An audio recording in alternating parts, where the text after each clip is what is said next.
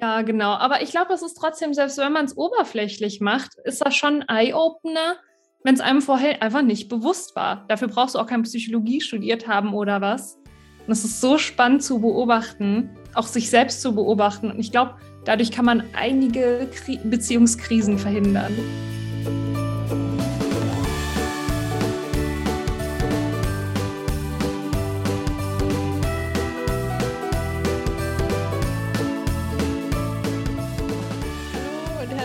Willkommen zu unserer Weihnachtsfolge am 24. Dezember in unserem Adventskalender. Und heute haben wir uns eine ganz, ganz schöne Folge für euch überlegt. Und zwar starten wir rein in die Sprachen der Liebe. Und das passt ja auch ganz gut zu Weihnachten, wo ihr gleich die Familie beobachten könnt und herausfinden, was die so für eine Sprache der Liebe haben. Wir werden das aber relativ oberflächlich. Ja, genau. Aber ich glaube, es ist trotzdem, selbst wenn man es oberflächlich macht, ist das schon ein Eye-Opener, wenn es einem vorher einfach nicht bewusst war. Dafür brauchst du auch keine Psychologie studiert haben oder was. Und es ist so spannend zu beobachten, auch sich selbst zu beobachten. Und ich glaube, dadurch kann man einige Kri Beziehungskrisen verhindern. Ja, genau. Schon. Die Folge ist auch von euch gewünscht. also, dann würde ich vorschlagen, Maria, möchtest du uns mal die Sprachen der Liebe vorstellen? Yes, ich hoffe, ich habe sie jetzt alle, äh, weil wir mussten tatsächlich eben noch mal kurz nachgucken, ob wir alle haben, aber wir hatten, glaube ich, alle auch so schon zusammenbekommen. Und zwar ähm, vielleicht ein bisschen anders ausgedrückt, als man das irgendwie in Literatur oder so findet, aber ihr versteht das schon. Aber die Sprache ähm, indem man anderen Menschen Dinge schenkt. Also man kauft äh, seinem Partner oder Freunden oder Familie, also es geht jetzt nicht speziell um Beziehungen, sondern einfach zwischenmenschliche Beziehungen zu Menschen äh, generell.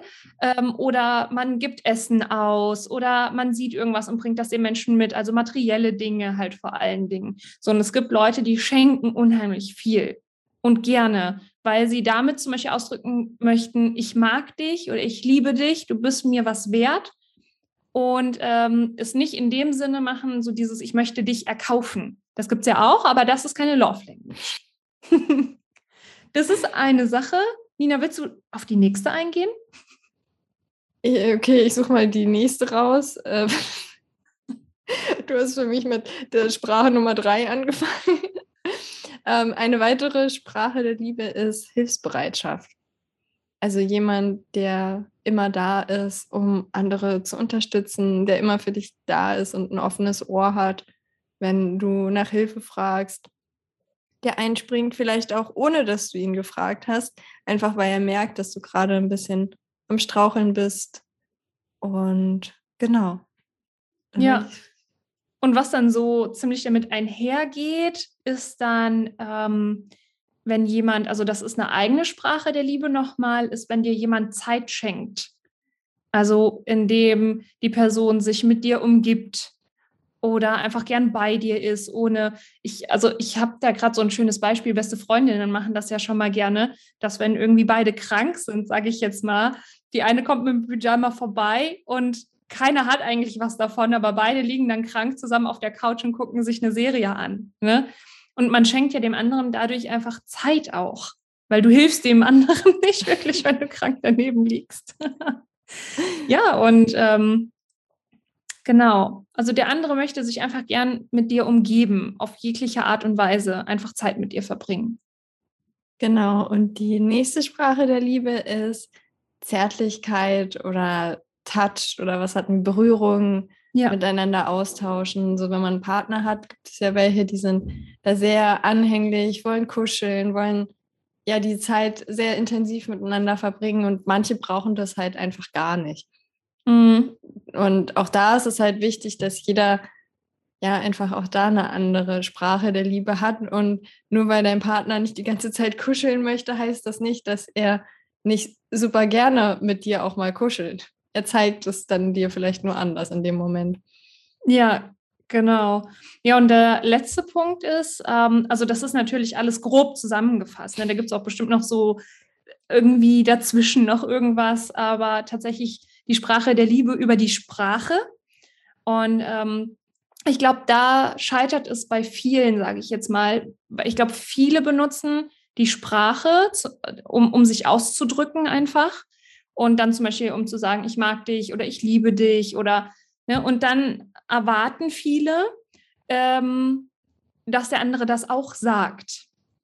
So, aber wenn einfach von deinem Gegenüber die Sprache der Liebe nicht die Sprache ist, sondern zum Beispiel die Zeit oder die Hilfsbereitschaft, zeigt die Person dir das darüber und versteht vielleicht sogar gar nicht, dass du gerade irgendwie Liebe bekundest und, und der andere berührt dich dann aber in dem Moment, um es zu erwidern. Aber du realisierst das nicht, weil du erwartest auch, das in sprachlicher Form wieder zurückzubekommen. Und da knallt es, glaube ich, oft, weil man dann irgendwie sich denkt, boah, wieso sagt der andere das nicht? Wie oft soll ich das denn noch sagen? Und, hm, hm, hm.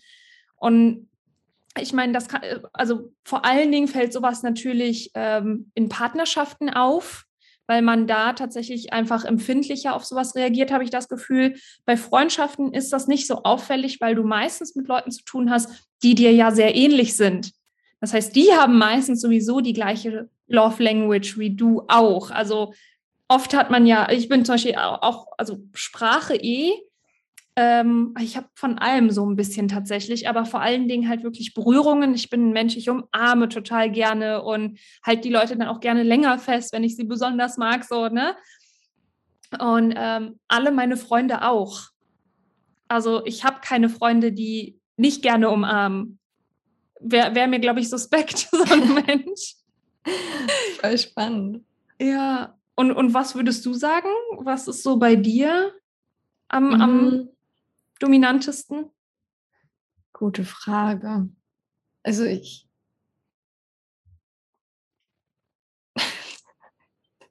Das muss ich mal noch genauer analysieren. Beobachte das mal heute an Weihnachten, wie du dich verhältst.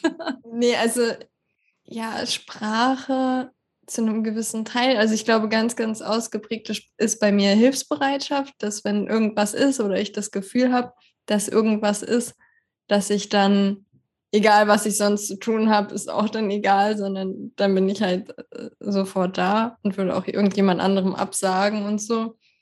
Mhm. Bei, also bei mir ist es aber auch unterschiedlich, je nachdem, ob das jetzt Familie oder Partner ist. So, weil bei meinem Partner ist Zärtlichkeit oder Berührung oder so, würde ich sagen, so extrem stark. Also ist bei mir eine Sprache der Liebe. Mhm, aber jetzt im Vergleich, also umarmen mache ich mit Freunden auch, aber ich weiß jetzt nicht, ob es, also bei dir hat sich das nochmal viel intensiver angehört. So. Und ich weiß, dass ich so körperlich sonst auch eher so, eher reservierter, glaube ich, bin auch. Mhm. Deswegen und Zeit, also in Partnerschaft ist es auch Zeit.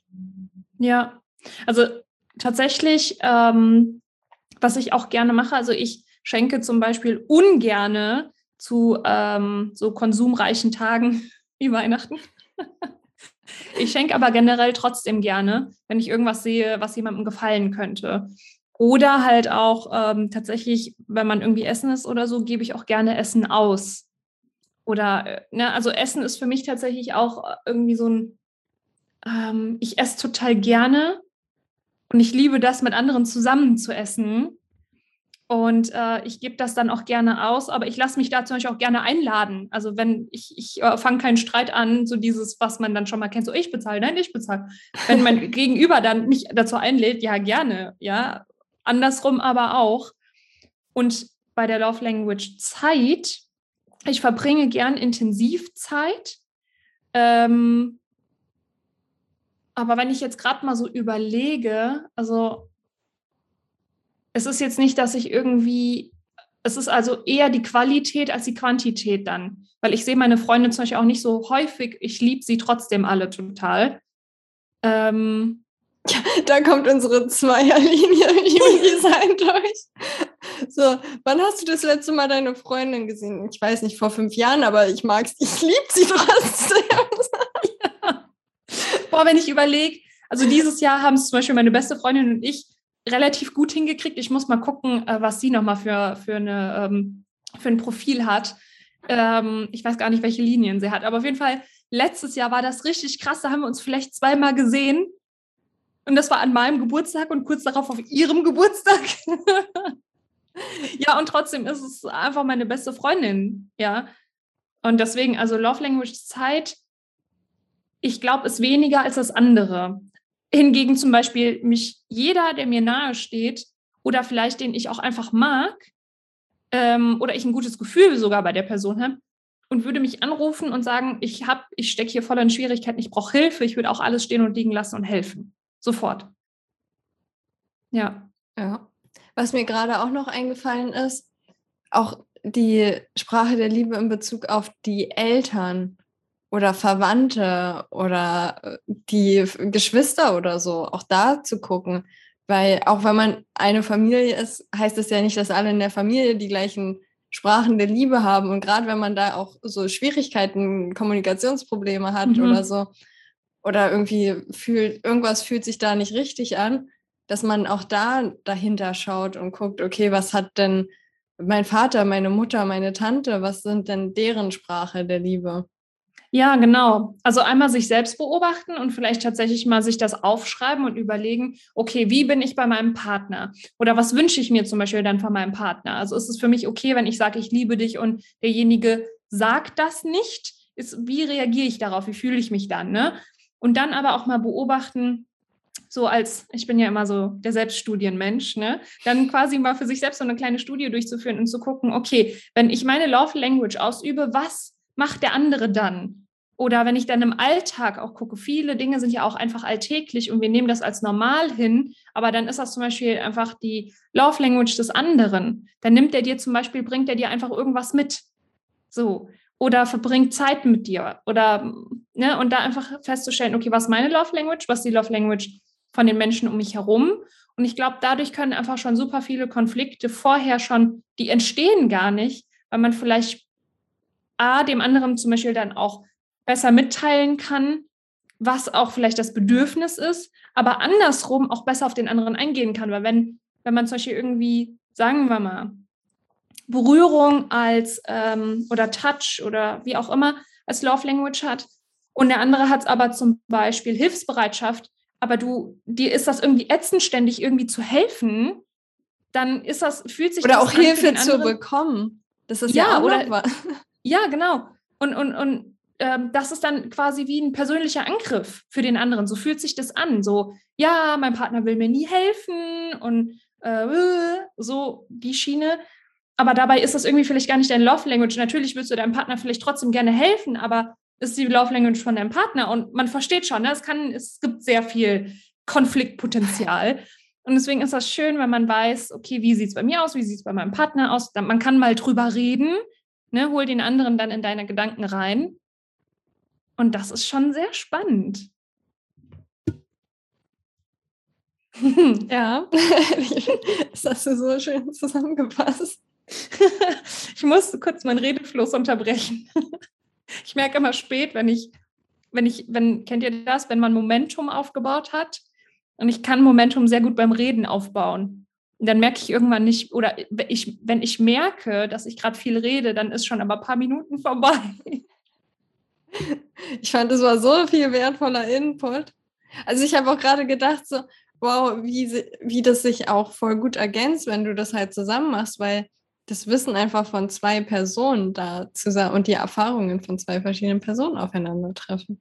Mhm. Und wir mussten uns jetzt hier nicht stundenlang darauf vorbereiten, sondern konnten einfach einmal heraussprechen. Einfach so. reden. Ja. Einfach Was ist denn die Love Language von deinem Freund? Von meinem Freund. Was ist denn die Love Language von deinem? nee, also meine boah, Hilfsbereitschaft, ich würde mal fast sagen, Hilfsbereitschaft ist bei ihm so mit das Oberste. Mhm. Dann mh,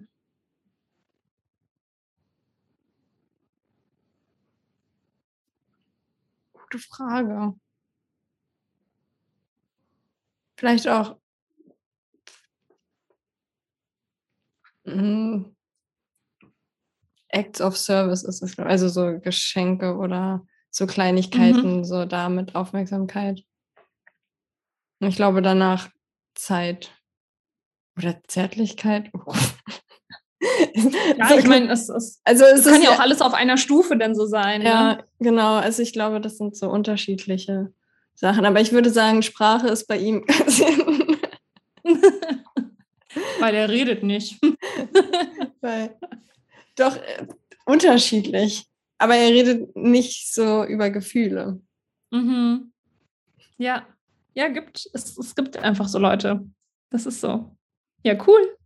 So, jetzt kommen wir aber zu deinem Freund. Ach so, ja, okay.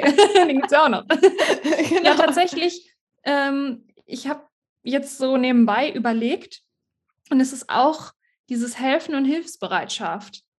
Aber im Gegenzug erwartet er das auch so ein bisschen tatsächlich. Das habe ich jetzt gerade, wir haben ja den Anbau gemacht und ähm, ich musste jetzt auch nicht, also ich musste nicht helfen, das hört sich irgendwie so bescheuert an, aber ähm, er hat mich da quasi tatsächlich, dadurch, dass ich halt die anderen Sachen hier gemacht habe, in dem Sinne in Anführungsstrichen in Ruhe gelassen und hat viel selbst gebaut. Aber er findet es trotzdem schöner. Deswegen ist Hilfsbereitschaft und Zeit, glaube ich, relativ auf einer Ebene, wenn man Zeit einfach miteinander verbringt. Er sagt zum Beispiel oft, er braucht auch nicht unbedingt geholfen bekommen, aber er findet es schön, wenn einer einfach da ist. Ja.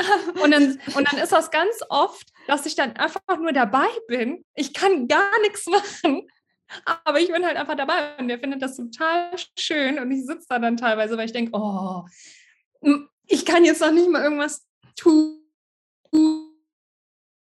ne, dass ich nicht mache. Aber für ihn ist es halt schön.